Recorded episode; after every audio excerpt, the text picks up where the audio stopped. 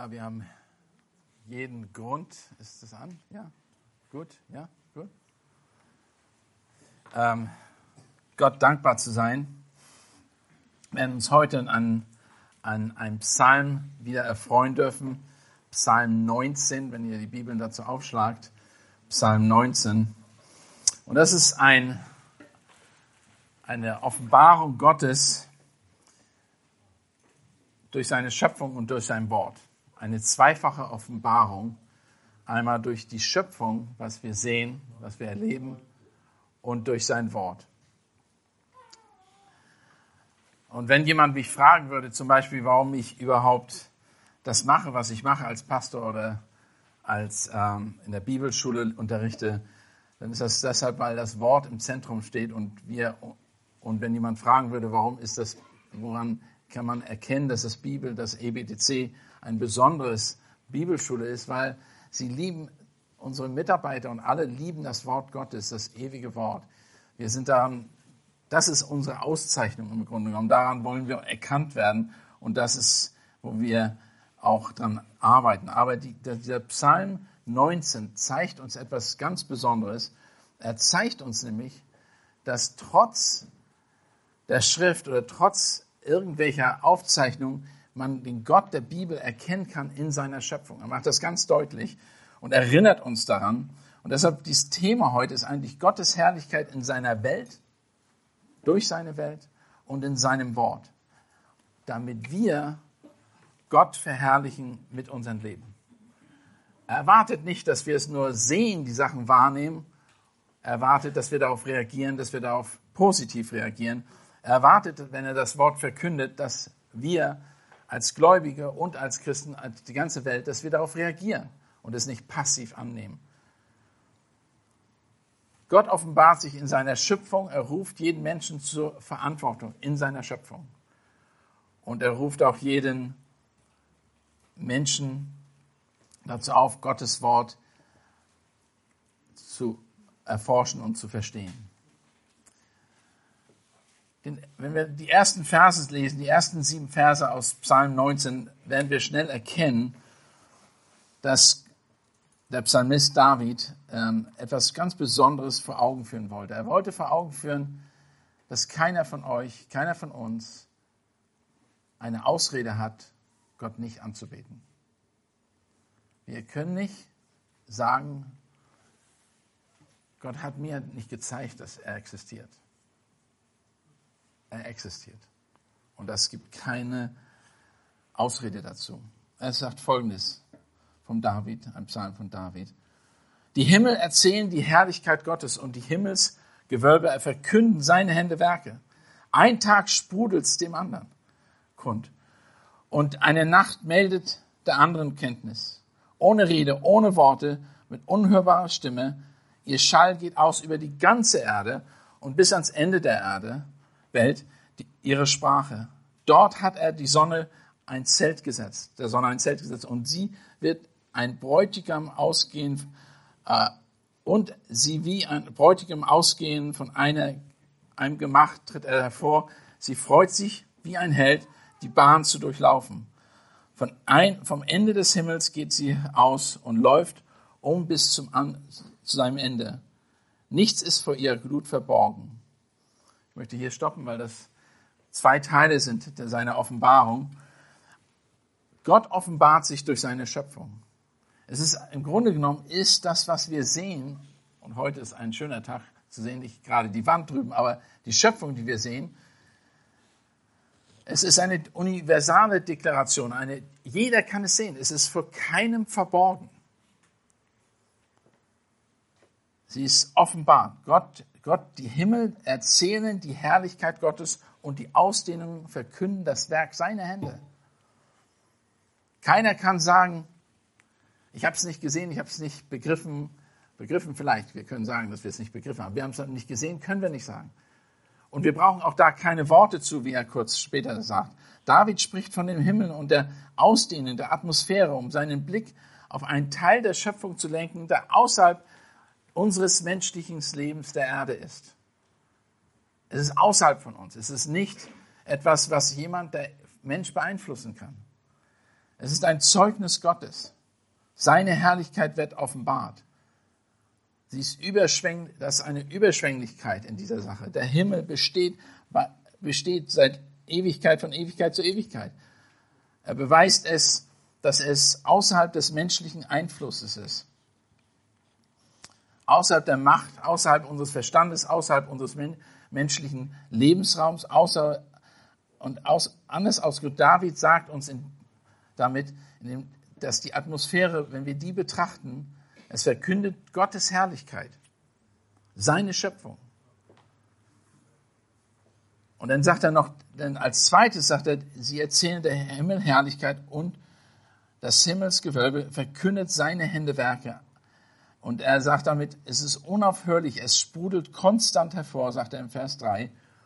Ein Tag sprudelt den es dem anderen kund und eine Nacht meldet es der anderen Kenntnis. Es fließt die Rede, er sagt, er fließt mehr oder weniger die Rede Tag für Tag. Es ist, und das ist interessant, gerade wenn wir bedenken, wir denken, alles wird nur verkündet durch das, was gesagt wird. Nein, es wird verkündet durch das, was geschaffen ist.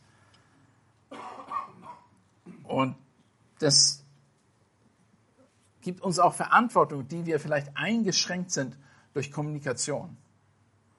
Vielleicht können wir nicht reden. Vielleicht können wir nicht hören. Aber wir können sehen. Es gibt keine Ausrede. Gott sagt, ich habe mich offenbart und was ich offenbart habe, ist herrlich, es ist schön.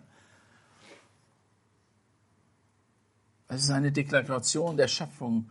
Es fließt Rede Tag für Tag und Nacht für Nacht tut sich die Bundschaft kund. Er hört niemals auf, Tag für Tag. Konstant wird es weitergehen. Also es ist nicht irgendwie sagen, ah, ich habe das, zu meiner Zeit gab es das noch nicht. Ich habe das damals, gab es noch keine Schöpfung. Keiner kann das sagen.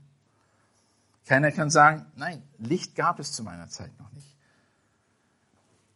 Es war konstant da. Der Mensch hat keine Ausrede, indem er sagt, das wusste ich noch niemand, niemand hat es mir erzählt. Und wir sind verantwortlich dafür, was uns offenbart ist. Und da muss ich einfach sagen, für jeden von uns, wir haben eine Verantwortung, individuell, persönlich und als Ganzes. Wir haben eine Verantwortung vor Gott, uns äh, zu ihm Rechenschaft zu geben, beziehungsweise ihn zu, anzuerkennen, ihm die Herrlichkeit zu geben, die er durch seine Schöpfung offenbart hat. Seit Anfang der Tage ist das so. Das hat, war niemals anders. Woher konnte das, woher konnten ich, das wissen? Wo können wir wissen, dass so, es so ist? Weil Gott, David hat das offenbart. Gott, David hat das in den Worten offenbart und gesagt, so ist das von Anfang an der Menschheit. War das Tag für Tag so? Es ist eine sprachlose Deklaration, dass Gott der Schöpfer ist. Es ist keine Rede und es ist kein Wort, deren Stimme unhörbar wäre. Was widerspricht sich? Was, was will er damit sagen? Was will er damit sagen, wenn er sagt, es ist keine Rede und es ist kein Wort, deren Stimme unhörbar wäre? Er sagt, im Grunde genommen, Worte und Sprache sind nicht diese Dinge, die das zum Ausdruck bringen, seine Schöpfung, sondern du kannst es sehen, du kannst es teilweise auch fühlen. Wenn du, wenn, dann, wenn, dann, wenn du nicht sehen könntest, dann könntest du auf jeden Fall fühlen, dass da Schöpfung ist und dass Wasser existiert, dass Luft existiert, dass Hitze existiert. All diese ganzen Dinge kannst du wahrnehmen. So selbst ohne Sprache wird Gottes Schöpfung offenbart. Wir können nur durch Hinsehen wahrnehmen. Wir brauchen kein geschriebenes Wort haben. Und erkennen, dass Gott es geschaffen hat. Also es ist ganz egal, welche Sprache du sprichst, woher du kommst. Das ist interessant, weil wir manchmal denken, hey, die haben einen Nachteil, weil sie eben nicht Englisch sprechen oder nicht Deutsch sprechen oder weiß ich was sprechen. Aber es ist egal, ob du Chinese bist, Portugiese, Russe oder Englisch sprichst, Franzose, ist, ist ganz egal. Die Zeugnis der Schöpfung bleibt die, das Gleiche. Wir stehen genauso vor Gott und haben Verantwortung. Seine Kommunikation ist allen Menschen klar, egal welcher Kultur oder sozialer Hintergrund, Sprache oder Land. Wir haben alle die gleiche Verantwortung. Und das ist wichtig zu wissen. Denn auch in diesen Tagen wollen wir, auf den Advent haben wir gerade aufmerksam gemacht, wir erwarten das, das Kind sozusagen, der Schöpfer, der in die Welt gekommen ist, Gott, der in die Welt gekommen ist. Aber das ist für alle das Gleiche. Da ist kein Unterschied. Es wird oft gesagt, das hat kulturell, das ist nur eine, eine, eine Religion für die, für die westliche Welt. Nein, das ist nicht. Es ist eine Religion für die ganze Welt. ist keiner ist ausgeschlossen. Ist, kein, unein, das ist eine uneingeschränkte Deklaration, dass Gott der Schöpfer ist. Ihre Reichweite erstreckt sich über die ganze Erde, wie er auch hier sagt. Es ist, geht über die ganze Erde. Ihr Schall geht aus über die ganze Erde. Und ihr Worte bis ans Ende des Erdkreises. Und er sagt, wie gesagt, es spricht, er spricht hier von Worten, die nicht gesprochen werden. Er spricht von der Schöpfung. Er spricht davon, dass ihr sie alle wahrnehmen könnt. Gottes Offenbarung in der Schöpfung ist nicht selektiv. Alle können es wahrnehmen. Wir wissen bereits, dass die Schöpfung universell ist. Sie gehört niemals, sie hört niemals auf. Gottes Herrlichkeit wird immer bestehen. Sie bleibt bestehen. Das sagt die Schrift. Sie war immer, wird auch immer bestehen. Mit anderen Worten, jeder Mensch zu jeder Zeit kann Gottes Herrlichkeit wahrnehmen, egal wo er, wo er lebt oder in welcher Sprache oder Kultur er lebt. Ich möchte es nur, für, für uns das ist auch interessant, für diese Gemeinde, Eckstein-Gemeinde. Wir haben so viele verschiedene Leute von verschiedenen Hintergründen, Kulturen, Sprachen. Und keiner ist da benachteiligt oder bevorteiligt. Jeder hat die ob objektive Offenbarung Gottes durch die Schöpfung. Nicht nur hier, natürlich überall. Ihr wart, ich war, die jungen Erwachsenen waren gestern unterwegs, haben tolle Bilder mir geschickt. Ich dachte, wow, das ist endlich mal, wo wir daran erinnert werden, wie groß Gott ist. Nur das Bild. Du brauchst gar nichts dazu schreiben. Allein die Bilder, die sie geschickt haben, haben mich wieder daran erinnert, hey, das ist genau, was hier im Psalm 19 gesagt wird.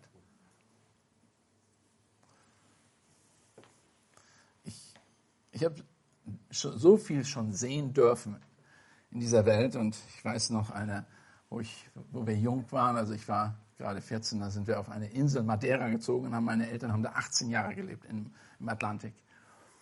Und da war, da sind nicht nur schöne Atlantikpalmen und all das, das ist nicht nur da, sondern das sind auch Berge, die 1800 Meter hoch sind. Und wir sind da hochgefahren. Das war typisch, am Samstag sind meine Eltern immer mit uns irgendwo hingefahren, weil wir noch keine Freunde hatten, haben wir Ausflüge gemacht. Und ich weiß noch, wo wir oben auf dem Berg waren und durch die Wolken durch sind. Wahnsinn.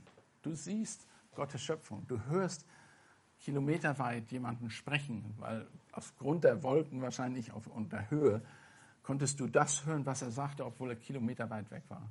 Und da dachte ich, Wahnsinn, was ist das für eine Schöpfung? Und dann kommen hast du Wildschweine gehabt, aber wirklich wilde Schweine, die da rumlaufen, halb dunkel, halb hell. Äh, und das, das war einfach verrückt. Ich dachte, hey, was ist das? Aber der Punkt ist, Gott offenbart und tut Dinge, von denen wir vielleicht gar nichts wissen. Aber es zeigt immer wieder, Gott ist an der Tat. Das hat kein Mensch sich ausgedacht. Sie ist, wie gesagt, uneingeschränkt. Gottes Offenbarung in der Schöpfung ist nicht selektiv, wie ich auch schon sagte. Schlussendlich sagt David, dass Gottes Offenbarung allumfassend ist, überall in der Welt seine Herrlichkeit offenbart und, und ersichtlich ist. Egal wo du dich befindest, egal ob, und jetzt hier, ob, egal ob du in Berlin bist, egal ob du in Hongkong bist, ob du in Afrika, Nordpol bist, seine Schöpfung ist offenbar. Das müsst ihr, wir müssen das einfach, es gibt keine Ausreden Gott ist erkennbar. Und die, um die Tatsache verständlich zu machen, gibt David uns ein Beispiel. Und das Beispiel ist die Sonne. Gott gab der Sonne eine, die Vorherrschaft ein, ein, seinem Reich. Er gab ihr einen Platz in seiner Schöpfung. Er hat die Sonne am Himmel ein Zelt gemacht. Wir lesen einfach so rüber und denken, ach ja, das war der meint, dass er, ja, er hat, er hat das gemacht. Wer von euch kann die Sonne beeinflussen? Keiner von uns kann die Sonne beeinflussen. Wir können die Gardinen zu machen, Jalousien zu machen, uns von der Hitze versuchen zu sichern. Wir würden die alle wahrscheinlich in Deutschland eher Hitze bekommen. Aber in anderen vielen Ländern, da machen die ganz schnell, wenn die Sonne da ist, machen sie die Jalousien zu oder die, die äh, Fensterläden zu, weil das zu heiß wird. Ich war vor Jahren in Portugal äh, mit meinen meiner Familie sind wir hingefahren und es war ein Jahr, wo die 14 Monate Trockenheit schon hatten. So, es war richtig trocken. Überall brannte das auf den, wo wir durchgefahren sind. Wir wollten natürlich ans Wasser und mussten durchs Land und sahen überall kleine Feuer und Hitze sehen, die wo kein Wasser mehr drin war und all solche Sachen.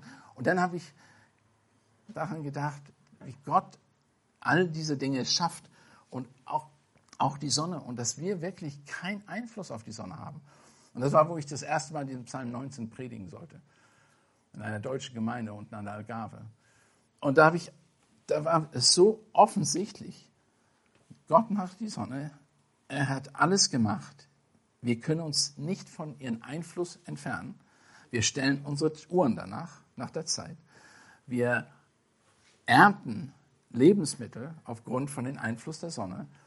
Wir, die ganzen Pflanzenwelt, wenn ihr zum Nordpol geht, sind da sehr wenig Pflanzen. Wenn ihr zu, in, in, in die Tropen geht, da sind wahnsinnig viele Pflanzen. Alles hat was zu tun mit dem Einfluss der Sonne. Gott hat sie gemacht. Und sie geht aus, ob ihr wollt oder nicht. Morgens geht sie auf. Ihr kommt hierher. Und sie geht am Ende, um 6 Uhr oder weiß ich, 7 Uhr heute, wird es dunkel. Und da könnt ihr nichts gegen machen. Und das hat er einfach deutlich gemacht. Gott gab der Sonne eine Vorherrschaft an Herrlichkeit. Und es geht, sie geht hervor wie ein Bräutigam aus einer Kammer, seiner Kammer und freut sich wie ein Held, die die Bahn durchläuft. Wie ist ein Bräutigam, wenn er vor seiner Hochzeit? Der meint, er ist der Schönste und der Beste, für, auf jeden Fall für seine zukünftige Frau. Nichts hält ihm auf, zu heiraten. Nichts, gar nichts. Kann alles um ihn herum passieren, was immer passiert aber er geht darauf zu, weil er weiß, weil er diese, diese ähm, äh, weil er einfach sich vorbereitet auf was super Besonderes. Und das ist genau, was er hier zum Ausdruck bringen will. Er sagt, es ist, er ist wie ein Bräutigam, der aus dem Gemach tritt, die Elberfelder sieht und seinen Lauf geht durch den Tag hindurch. Und dann sagt er, er gab der Sonne eine Vorherrschaft auch an Macht. Sie geht am Ende des Himmels wieder unter und läuft wie, wie vorherbestimmt, wie er das gesagt hat. Wie gesagt, ist, die hat so viel Einfluss, die Sonne. Wenn jemand Macht hat, dann hat die Sonne Macht auf der Erde. Tierwelt wird beeinflusst davon. Alle Lebensmittel, Wasserquellen und alles wird beeinflusst durch die Sonne. Was will David mit dieser Illustration der Sonne mitteilen? Er wollte damit deutlich machen, dass Gott sich in der Schöpfung außerhalb des Einflusses des Menschen bewegt. Wir können nichts dazu beitragen. Wir sind auch nur Schöpfung. Und das ist wichtig. Die Sonne scheint jeden Tag zu, jeder, zu ihrer Zeit und der Mensch kann das Sonnenlicht verwenden, um Energie zu gewinnen oder es oder der Bauer, um seine Saat wachsen zu lassen aber wir können sie nicht beeinflussen und stoppen. Allein die Beobachtung der Schöpfung Gottes sollte uns zu erkennen geben, dass es eine Ordnung gibt für das Leben auf der Erde, für die wir geschaffen worden sind. Das ist auch, was Paulus der Gemeinde in Rom geschrieben hat. Er hat gesagt, wir haben eine Verantwortung von dem, was Gott uns offenbart hat. In Römer 1, Vers 18 bis 32 schreibt er, ich werde nicht alles zitieren, denn es wird geoffenbart Gottes Zorn von Himmel her über alle Gottlosigkeit und Ungerechtigkeit der Menschen, welche die Wahrheit durch Ungerechtigkeit aufhalten, weil, von der, weil das von Gott erkennbare unter ihnen offenbar ist, da Gott es ihnen offenbar gemacht hat. Schöpfung. Psalm 19. Denn seit unsichtbares Wesen, nämlich sein, seine ewige Kraft und Gottheit, wird seit Erschaffung der Welt an den Werken durch Nachdenken, durch Nachdenken wahrgenommen, sodass sie keine Entschuldigung haben. Paulus erinnert uns daran, was ich, David, im Psalm 19 euch geschrieben hat. Euch, ihr müsst das für Rechenschaft geben. Ihr müsst erkennen, dass Gott etwas gemacht hat und euch auch gemacht hat. Und gerade die Sünde, die wir heute, heute erleben und in dieser Zeit, wie wir leben, dass der Mensch die Schöpfung ablehnt, Gottes Schöpfung ablehnt. Wir haben uns gegen Gott gestellt, also der Mensch hat sich gegen Gott gestellt. gestellt. Die Schöpfung, wie sie im Himmel und auf der, durch die Sonne offenbart wird, können wir, wie gesagt, in den ersten sieben Versen dieses Psalms deutlich sehen. Und dann geht, macht er eine, geht er über in die spezielle, besondere Offenbarung. Und das ist Gottes Wort. Und da sagt er, das Gesetz des Herrn ist vollkommen und erquickt die Seele. Das Zeugnis des Herrn ist zuverlässig und macht den Einfältigen weise. Die Vorschriften des Herrn sind richtig und erfreuen das Herz. Das Gebot des Herrn ist lauter und macht die Augen hell. Die Furcht des Herrn ist rein und besteht in Ewigkeit. Die Rechtsbestimmungen des Herrn sind Wahrheit. Sie sind gerecht allesamt. Sie, sie, die köstlicher sind als Gold, ja, viel gediegenes Gold und süßer als Honig, als Honigalm. Auch wie wird dein Knecht durch sie gewarnt, in ihrer Belohnung steht, liegt großer Lohn. Er geht jetzt auf einmal von der Schöpfung der Welt und sagt, okay, das ist hier, das ist, was ihr seht. Und das ist, was ich geschrieben habe. Das Wort Gottes, das offenbart ist. Und ihr habt das auch in euren Händen, nebenbei gesagt. Und ihr seid auch verantwortlich für das, was euch gegeben ist und was wir sind verantwortlich dafür, jeder einzelne von uns. Wenn du Gottes Wort hörst, dich aber entscheidest, es nicht zu ignorieren, bist du trotzdem vor Gott verantwortlich für das, was du gehört hast. In 2. Korinther 2, Vers 14 bis 16 sagt er folgendes: Gott aber sei Dank, der uns alle Zeit in Christus triumphieren lässt und den Geruch seiner Erkenntnis durch uns an jedem Ort offenbart, denn wir sind für Gott ein Wohlgeruch des Christus unter denen, die gerettet worden werden und unter denen, die verloren gehen. Denn ein Geruch des Todes zum Tode, den, den, ein, den anderen aber ein Geruch von Leben zum Leben. Und wer ist hierzu tüchtig? Was Paulus hier darauf aufmerksam macht, ist, Gottes Wort hat Einfluss auf uns. Und dieser Einfluss, den äh, das Wort Gottes auf uns hat, soll ein Zeugnis in dieser Welt sein von Gottes Herrlichkeit. Und wenn es das für, für einige, die das Wort Gottes hören und es ablehnen, für die ist es ein Geruch von Tod zum Tod. Weil sie im Grunde genommen das Evangelium hören und es ablehnen. Und weil sie es ablehnen, lehnen sie die einzige Möglichkeit ab, gerettet zu werden. Und diejenigen, die es annehmen, nehmen die einzige Möglichkeit, gerettet zu werden, ewiges Leben zu haben, an und leben dementsprechend auch in Freuden und Dankbarkeit und sehen die Schöpfung als was sie ist. Die das aber nicht tun, werden genau das Umgekehrte machen. Sie werden die Schöpfung wahrscheinlich und tun sie auch, zerstören, weil sie nicht wissen, von wem sie es bekommen haben. Und auch nicht so leben. Nicht in Dankbarkeit, sondern alles für sich selber benutzen. Nehmen wir, nehmen wir mal an, dass du Gottes geschriebenes Offenbarung nie gelesen oder gehört hast. Das trifft für keinen von uns natürlich zu, weil ich gerade darüber gesprochen habe. Ihr könnt das jetzt nicht mehr sagen. Aber der Punkt ist, wenn einer das nicht gelesen hat und nicht gehört hat, bist du trotzdem für die allgemeine Offenbarung Gottes verantwortlich, die in seiner Schöpfung erkennbar ist. Also du bist verantwortlich, egal wie du es machen willst. Und hier spricht er davon, die Herrlichkeit seines Wortes. Er spricht, wenn, wenn du alle, allerdings Gottes Wort hörst, glaubst und gehorsam bist und es deinem Leben verändert und du wirst den Segen Gottes erfahren und umgewandelt werden in die Gestalt oder mehr und mehr in die Gestalt Jesu Christi. Das ist das, was das Gottes Wort bewegt. Das ist, die es ablehnen, werden bleiben, wie sie sind und werden im Endeffekt das gerichtet werden für das, was sie nicht angenommen haben, was sie gesehen und erlebt haben oder was sie sogar gehört haben. Und für die, die es annehmen, die werden verändert werden und die werden die Frucht des, äh, werden die Frucht des Wortes Gottes in ihrem Leben erkennen und erleben. Die Eigenschaften des Wortes Gottes fangen, wie gesagt, im Psalm 19 in Vers 8 an.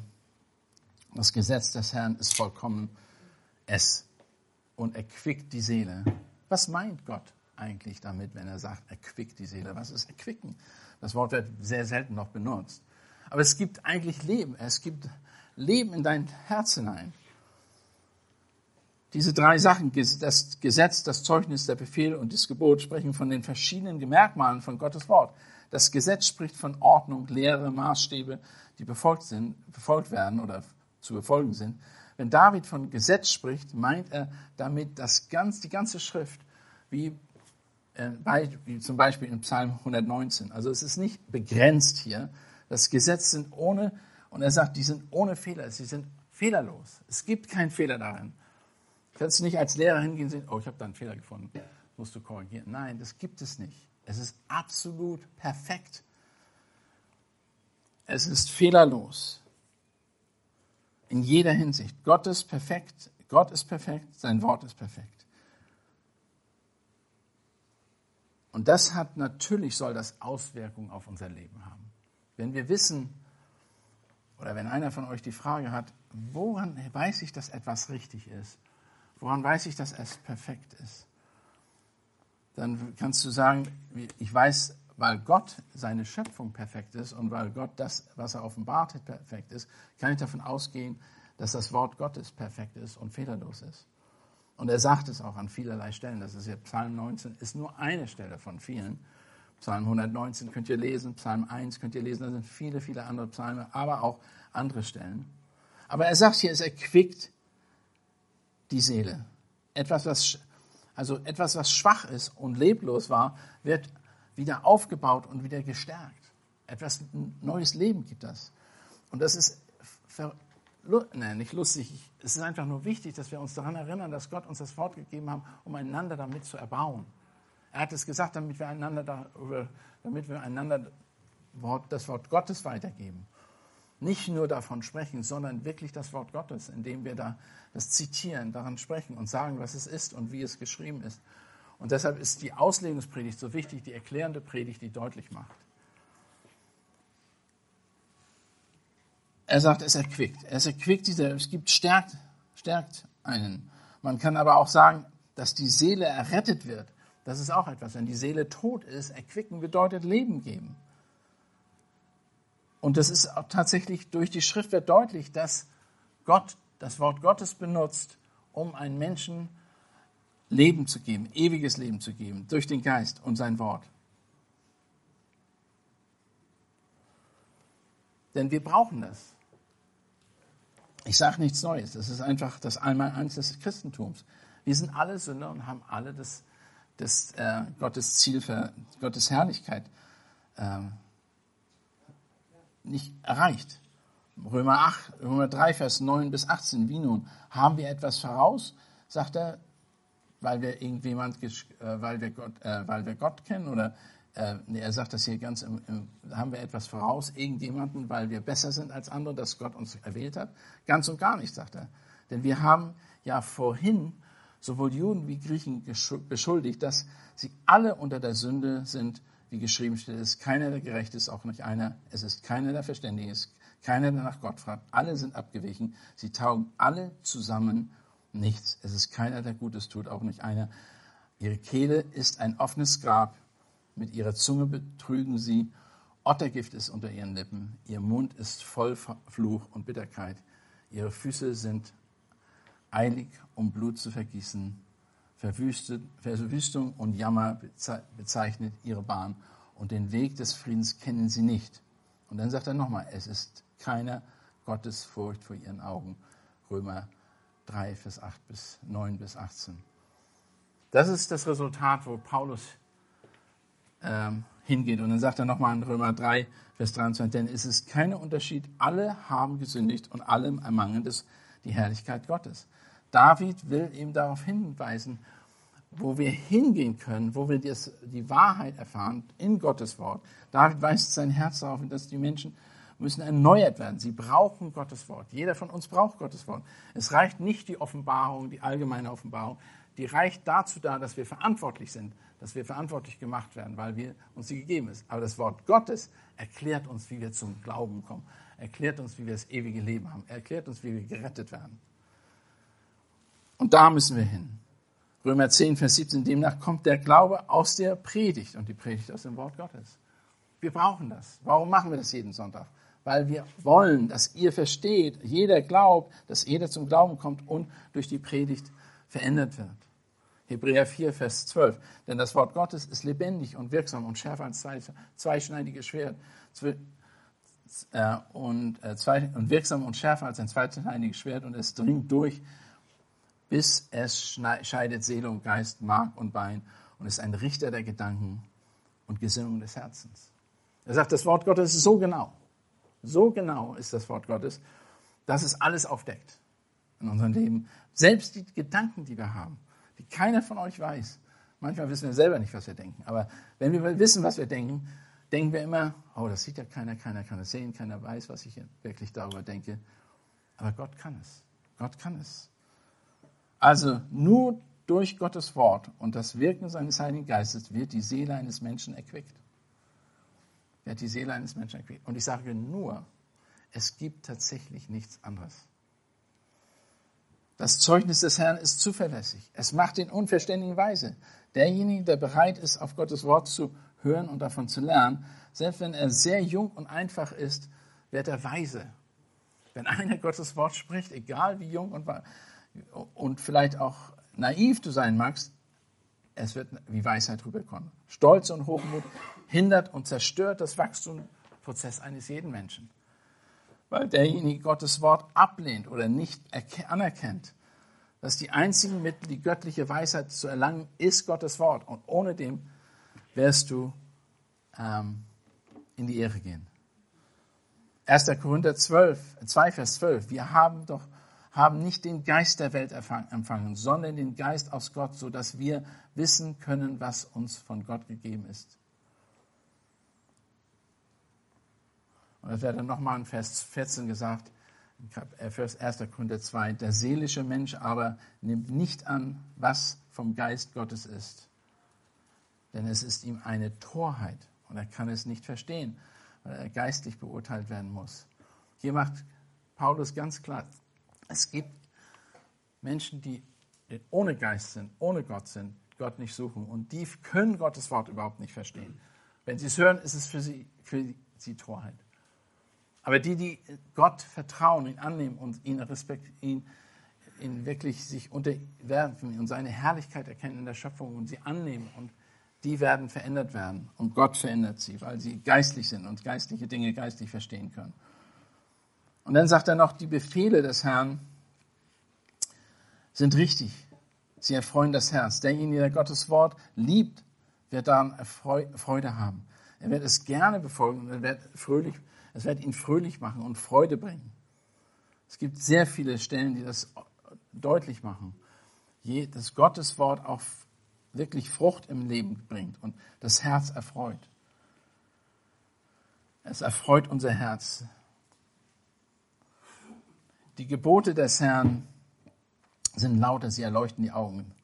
Das bedeutet, vielleicht, es, es hört sich manchmal an, äh, es erleuchtet die Augen, dass jemand mit so einem, wie eine Katze, wenn du sie anstrahlst in der Nacht mit einem Scheinwerfer, dann leuchten die. Das ist nicht, was das bedeutet. Also, das wäre natürlich cool. Ne? Aber nein, das ist es nicht. Sondern was er wirklich sagt, was äh, David hier sagt, weil du Gottes Wort kennst und weil es die, dein Herz verändert kannst du die Sachen verstehen und sehen, wie sie wirklich sind. Du siehst tatsächlich, wie Dinge sind. Du, es räumt Missverständnis auf, falsche Vorstellungen, Verurteilung, Vorurteile, Dummheiten verdrängt es. Gottes Wort macht richtig echt weise. Wenn unsere Gedanken mit Gottes Wort erfüllt sind, werden wir Erkenntnis und Verständnis erlangen, das geistlich das geistlich ist. Also wie es auch hier in, äh, wo er es in 1. Korinther gesagt hat, Paulus. Gottes Wort gibt wirklich Verständnis.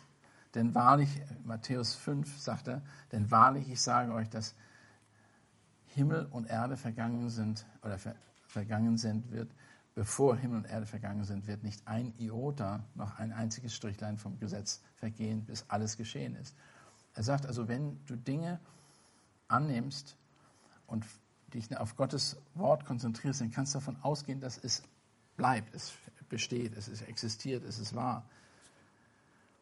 Wenn jemand fragt, wo die Wahrheit ist, Johannes 17, Vers 17 sagt, dein Wort ist Wahrheit. Und er, jeder muss begreifen, dass Gottes Wort wirklich diese zentrale Stellung hat. Also es geht hier um die Schöpfung Gottes und es geht um das Wort Gottes, das er offenbart hat. Die Wertschätzung für Gottes Wort sehen wir dann in Vers 10 und 12. wo er sagt, oder 10, 11 und 12, die Furcht des Herrn ist rein und besteht in Ewigkeit. Die Rechtsbestimmungen des Herrn sind Wahrheit, sind gerecht allesamt. Sie sind köstlicher als Gold, viel, äh, viel gediegenes Gold oder Feingold in einer anderen Übersetzung und süßer als Honig sein, als Honig ein Honig sein. Auch wird der Knecht durch sie gewarnt, in ihrer Befolgung liegt großer Lohn. Er macht nochmal, der Psalmist David macht nochmal deutlich, wie wichtig Gottes Wort ist und was für einen Wert es hat. Es ist nicht zu vergleichen mit irgendwelchen materiellen Werten dieser Welt. Es ist nicht zu vergleichen mit irgendwelchen guten Essen, süße Sachen. Äh, es ist viel kostbarer und, und schmackvoller als das Beste, was man sich vorstellen kann. Und er sagt, es hat noch einen anderen Vorteil. Es hilft dir. Es gibt dir, äh, es warnt dich. Es äh, zeigt diese Dinge auf, wie sie wirklich sind. Und deshalb steht auch in 2. Timotheus 3, 15 bis, äh, bis 17 folgendes, weil du von Kindheit an die heiligen Schriften kennst, welche dich weise machen können zum Heil durch den Glauben in Christus, Jesus. Hier spricht Paulus zu Timotheus und macht deutlich genau das nochmal. Das Wort ist so weise, so gut, so wichtig, so wertvoll, dass du es ähm, von, dass er sagte, du, Timotheus, du hast es von Kind an gelernt. Erinnere dich daran. Jede Schrift, sagt er, ist von Gott, Gottes Geist eingegeben und nützlich zur Belehrung. Jede. Zur Überführung, zur Zurechtweisung, zur Erziehung in der Gerechtigkeit, damit der Mensch Gottes vollkommen sei, zu jedem guten Werk ausgerüstet. Wer wird das nicht machen, wenn er sagt, ich bin zu jedem guten Werk ausgerüstet? Wenn ich Gottes Wort verstehe und es wahrnehme und es in mein Leben auf mein Leben anwende und übernehme. Davids Antwort in den nächsten Versen auf Gottes Wort er wendet das, was er geschrieben hat, auf sein eigenes Leben an. Und genau das will er, sollen wir auch tun. Wir sollen uns überlegen, was haben wir von Gott offenbart bekommen? Was haben wir in seinem Wort bekommen? Wie setzen wir das ein in unser eigenes Leben?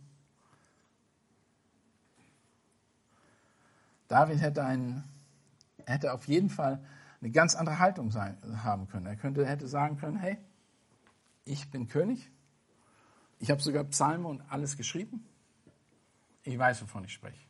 Hätte stolz sein können. Aber stattdessen lesen wir hier, dass er sich dem Wort Gottes unterstellt. In Vers, in Vers 12, auch wird dein Knecht durch sie gewarnt. In ihrer Befolgung liegt großer Lohn. Er sagt, ich befolge es. Er befolgt es. Und dann geht er noch einen Schritt weiter. Verehrung. Wer bemerkt sie?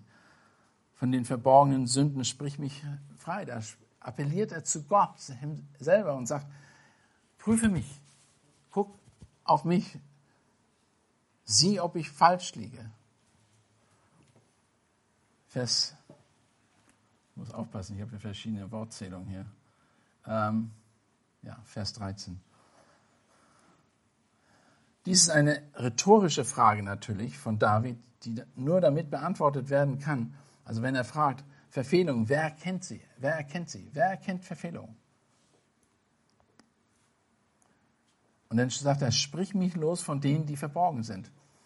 Er weiß sie noch nicht mal. Und genau das ist, was er sagt. Es ist eine rhetorische Frage, die nur mit äh, beantwortet werden können. Ja, keiner kann, äh, keiner kennt seine Verfehlung. Keiner kennt sie. Wir wissen alle, dass wir Sünder sind, das haben wir vorhin gelesen.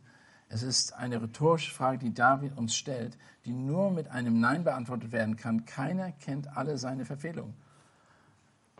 Und deshalb appelliert David hier an Gott. Und das ist genau das, was Gott auch von uns erwartet, auf die Antwort auf den Psalm. Wir sollen an Gott appellieren. Hey, Gott, zeig mir mein Vergehen, zeig mir meine Sünden, zeig mir, wo ich Buße tun muss, zeig mir, wo ich mich verändern muss und hilf mir dabei. Befreie mich von verborgenen Fehlern, sagt er. Nimm alle Anklagepunkte gegen mich weg. Nimm alle Anklagepunkte gegen mich weg. Bezahl meine Schuld, damit ich frei, ein freier Mann, als freier Mann ausgehen kann. Das wartet, das, so betet er zu Gott und sagt es. Auch von Übermütigen halte deinen Knecht zurück. Lass dich mich, lass sie mich nicht beherrschen, denn bin, bin ich ein Tadelloser und bin rein vom schweren Vergehen. Er realisiert, dass er als, als mächtiger Herrscher David, es ist ganz einfach, übermütig zu werden. Es ist ganz einfach, Dinge zu tun, die in seiner Macht stehen. Und er sagt, Gott bewahre mich davor. Er hat sich total unter Gott gestellt. David weiß sehr wohl, wozu er eben fähig ist. Und wir müssen es auch wissen, wenn wir wirklich Gottes Wort betrachten, wissen wir und uns daran vergleichen, erkennen wir, dass wir Gott brauchen. Er weiß, dass er sich Dingen anmaßen und als Mann an Macht, Stolz und arrogant sein kann und darauf diese Weise Sünde, in Sünde fallen würde. Und er hat es ja auch getan. Er hat Sünde getan und hat sich dann später Gott unter, ähm, unterworfen.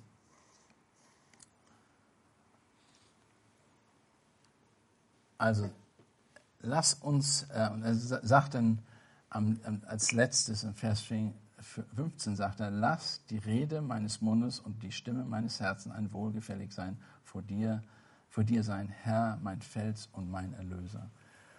Er, hat, er realisiert, dass er sich Gott ganz unterstellen will und das tut er auch. Am Ende unterwirft David selbst alle seine Worte, sein ganzes Wesen, all sein äh, wohlgefälliges Opfer unter Gott. Sein Herzenswunsch ist, es alles zu sein, was Gott von ihm vermag oder verlangt, damit ähm, an ihm wohlgefallen hat, an David wohlgefallen hat. Und das ist, ein, das ist im Grunde genommen das, was wir auch, wenn wir zu Gott kommen sollen. Und er hat realisiert, ihr müsst euch vorstellen, dass es bevor Jesus Christus existierte und bevor er sich offenbart als Jesus Christus, das ist im Alten Testament, 600 Jahre vor ihm. Und dann sagt er folgendes, was sagt er hier? Herr, mein Fels und mein Erlöser. Er realisierte, ich brauche einen Retter. Ich brauche einen Erlöser. Und er weiß, wer es ist, weil er denken kann. Schöpfung hat es gemacht. Es kann nur Gott sein, der mir den Erlöser gibt und der mich rettet. Gott hat sich auf zweierlei Weise dem Menschen offenbart. Durch die Schöpfung, auf eine spezielle Weise, durch sein Wort Gottes, auf eine ganz spezielle Weise. Die Erkenntnis soll in uns eine dankbare und eine demütige Haltung hervorrufen und dazu kommen, dass wir Gott anbeten und von David lernen, der das Wort gelesen hat, es gelernt hat und es gelebt hat. Die Schrift ist voll von Beispielen. Für uns ist es wichtig, auch jetzt in dieser Zeit gerade, dass wir uns erinnern, dass Gott, was er geschaffen hat, dass er dafür die Ehre kriegt und dass Gottes Wort absolut wahr ist und dass wir uns danach richten können und dass wir daraufhin Gott anbeten dürfen und können in, äh, im Alltag. Lass mich beten. Vater Gott, wir möchten dir danken, dass du dich offenbart hast. Wir sehen es tagtäglich, manchmal ignorieren wir es, manchmal gehen wir einfach nur vorbei und, und machen uns Gedanken vielleicht darüber, aber wir, wir wirklich, wir geben nicht dir die Ehre, die du haben solltest. Und manchmal denken wir, es gibt doch noch eine andere Lösung. Es gibt noch eine andere Lösung neben dem, was wir in der Bibel lesen. Wir realisieren nicht, dass es nur einen Retter gibt und eine Rettung gibt. Und äh, wir denken, da ist noch ein anderer Ausweg, weil wir so, das wird uns immer wieder eingetrichtert. Es kann eine andere Lösung geben. Aber hier erkennen wir und hier wird nochmals offenbart durch David, dass ähm, es nur einen Weg geht und der es geht über Jesus Christus, unser äh, Herr, unser Fels und unser Erlöser. Wir danken dir in Jesu Namen. Amen.